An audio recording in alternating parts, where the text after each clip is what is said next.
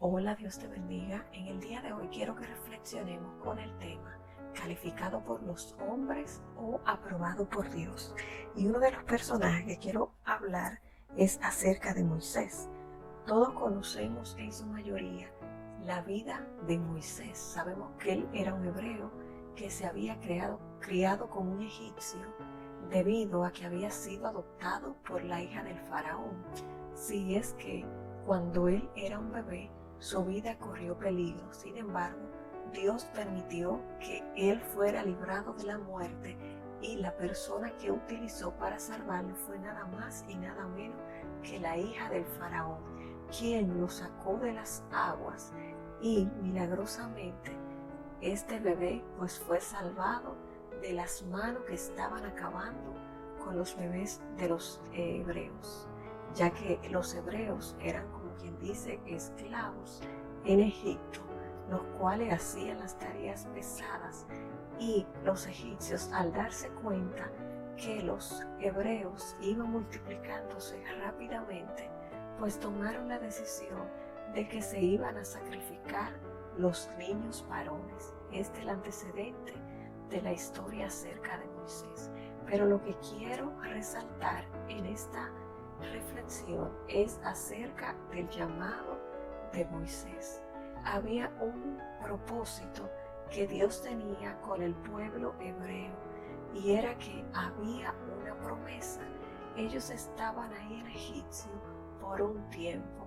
Ellos llegaron allá en los tiempos que José había tomado cierta relevancia y había estado como gobernador, mano derecha de el faraón de ese tiempo.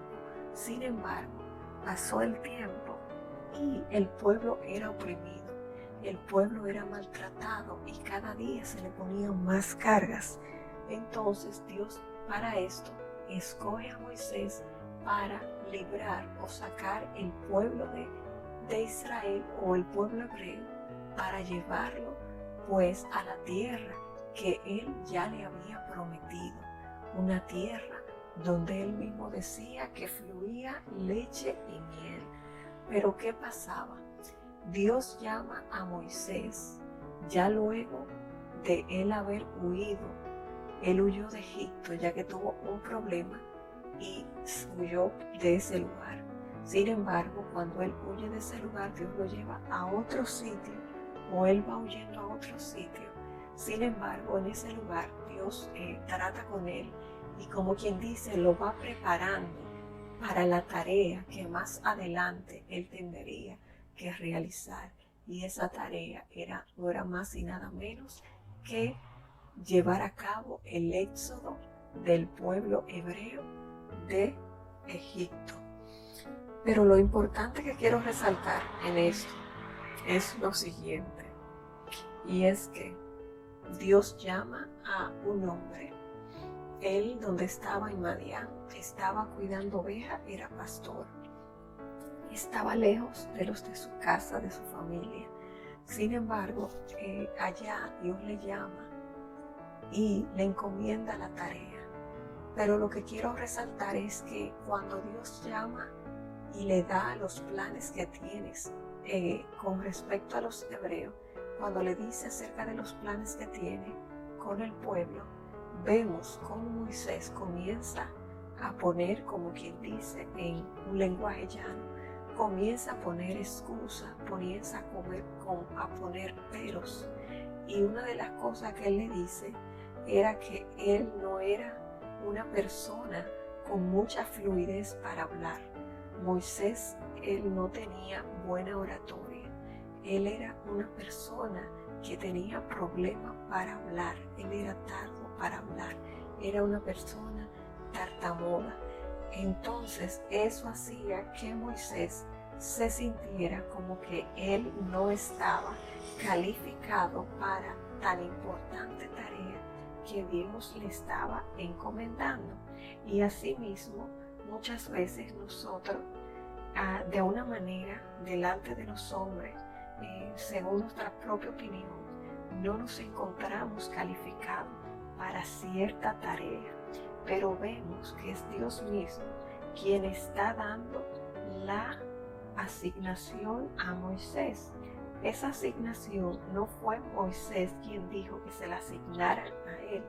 Él no estaba buscando ser el próximo libertador de los hebreos de la mano de los egipcios, sino que Dios mismo quien pone esta importante tarea en sus manos.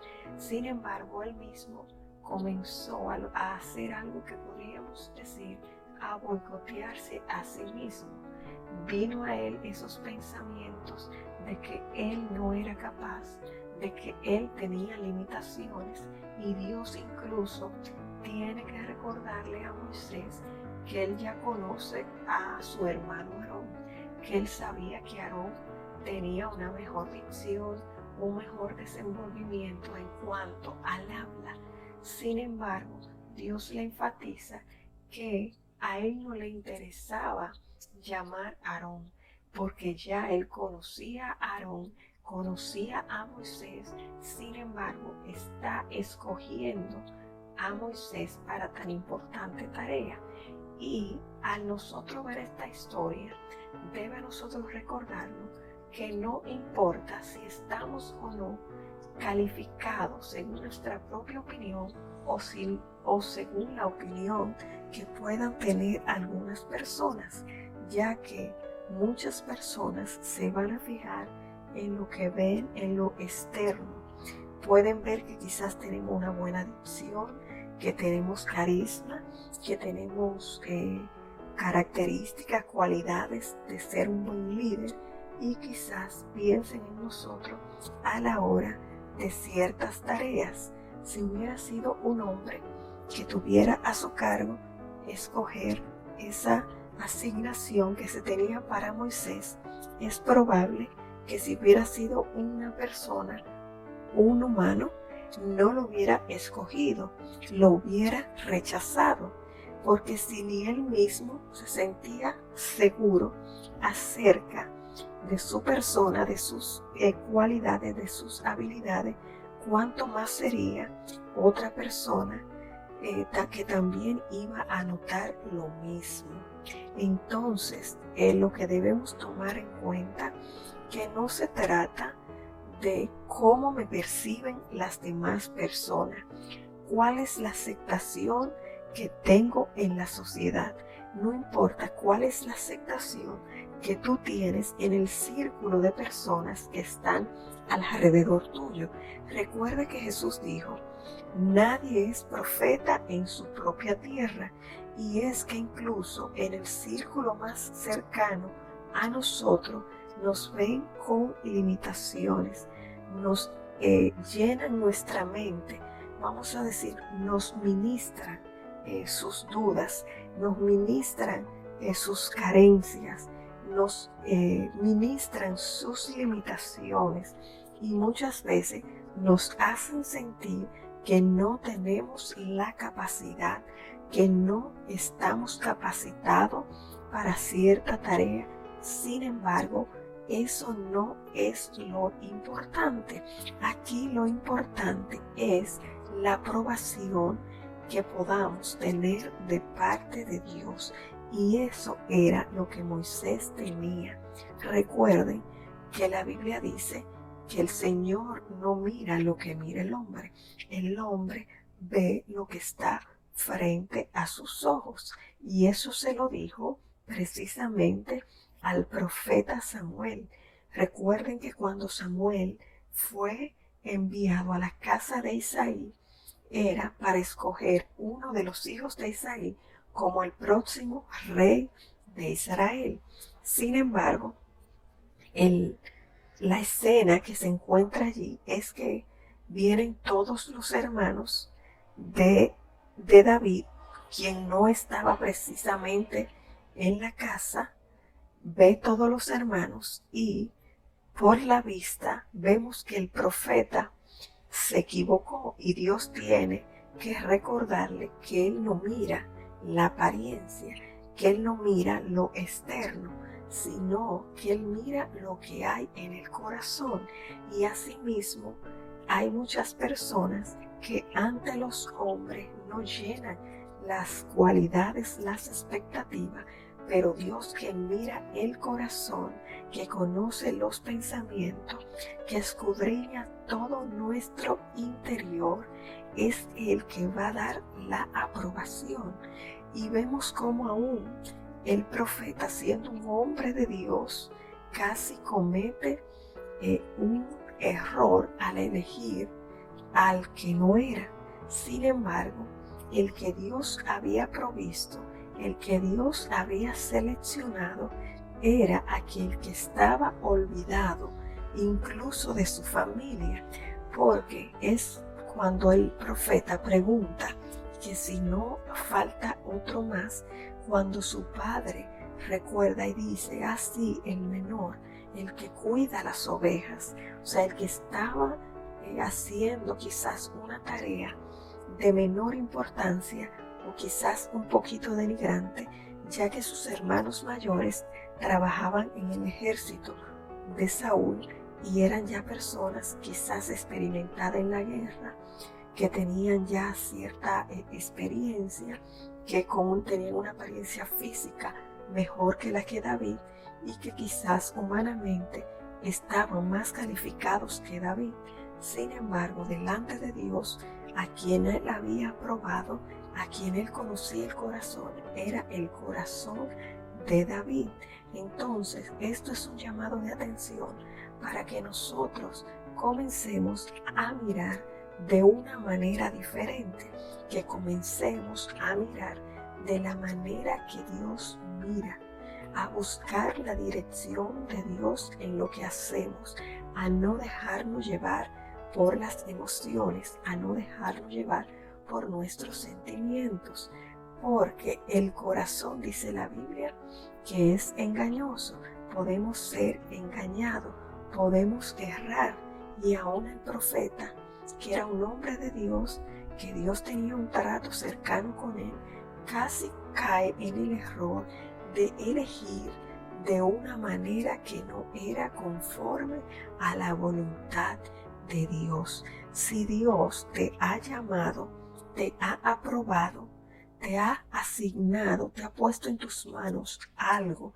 así como puso en las manos de Moisés la liberación o el éxodo del pueblo hebreo de Egipto, una tarea, como dije al principio, muy importante.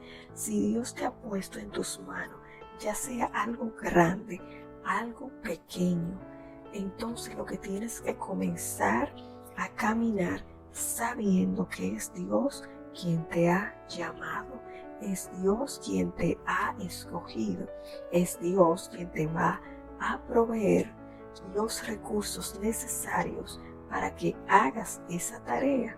Y así como Moisés, así como David, tuvieron un tiempo donde fueron procesados, donde fueron entrenados, donde Dios previamente los preparó para luego llevarlo al lugar donde él quería. En el caso de David lo llevó a ser rey de Israel. Y antes de eso él tuvo que ser procesado y pasó varias situaciones antes de que eso pasara.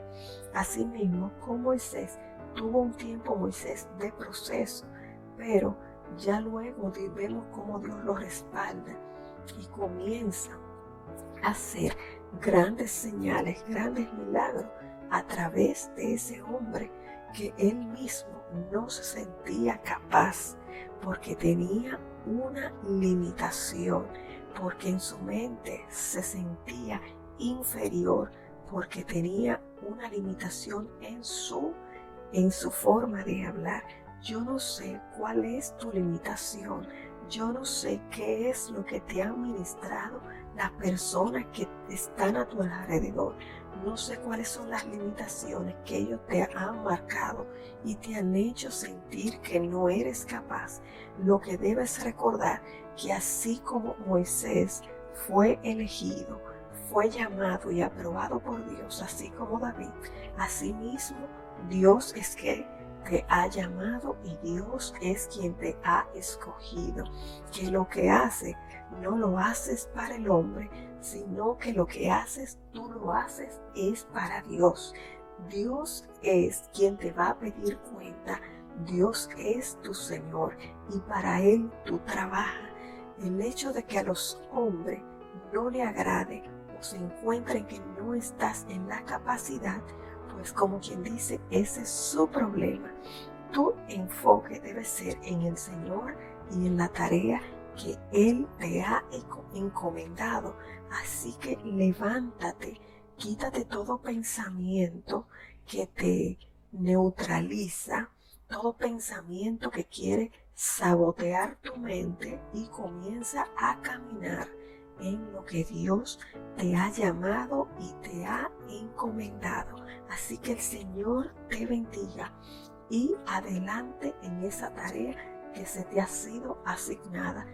Si te gustó esta reflexión, te voy a pedir que la compartas.